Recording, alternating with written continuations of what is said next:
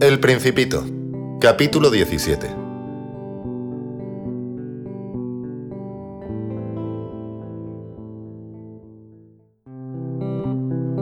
Cuando se quiere ser ingenioso ocurre que se miente un poco.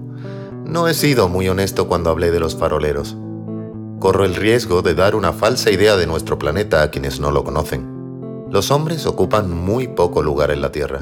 Si los 2.000 millones de habitantes que pueblan la Tierra se tuviesen de pie y un poco apretados, como en un meeting, podrían alojarse fácilmente en una plaza pública de 20 millas de largo por 20 millas de ancho podría amontonarse a la humanidad sobre la más mínima islita del Pacífico. Las personas grandes sin duda no os creerán. Se imaginarán que ocupan mucho lugar. Se sienten importantes, como los baobabs. Les aconsejaréis pues que hagan el cálculo. Les agradará porque adoran las cifras. Pero no perdáis el tiempo en esta penitencia. Es inútil. Tened confianza en mí.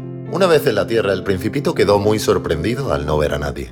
Temía ya haberse equivocado de planeta cuando un anillo de color de luna se revolvió en la arena. Buenas noches. Dijo al azar el principito.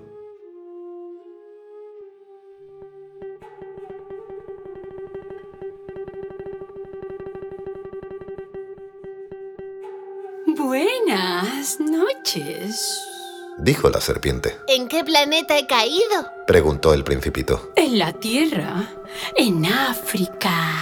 Respondió la serpiente. Ah, ¿no hay pues nadie en la Tierra? Esto es el desierto. En los desiertos no hay nadie. La Tierra es grande. Dijo la serpiente. El principito se sentó sobre una piedra y levantó los ojos hacia el cielo. Me pregunto Dijo. si las estrellas están encendidas a fin de que cada uno pueda encontrar la suya algún día. Mira mi planeta. Está justo sobre nosotros.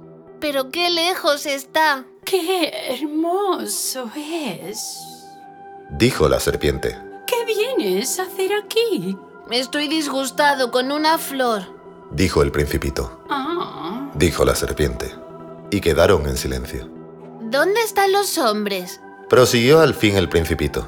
Se está un poco solo en el desierto. con los hombres también se está solo. Dijo la serpiente. El principito la miró largo tiempo. Eres un animal raro. Le dijo al fin. Delgado como un dedo. Pero soy más poderoso que el dedo de un rey. El principito sonrió.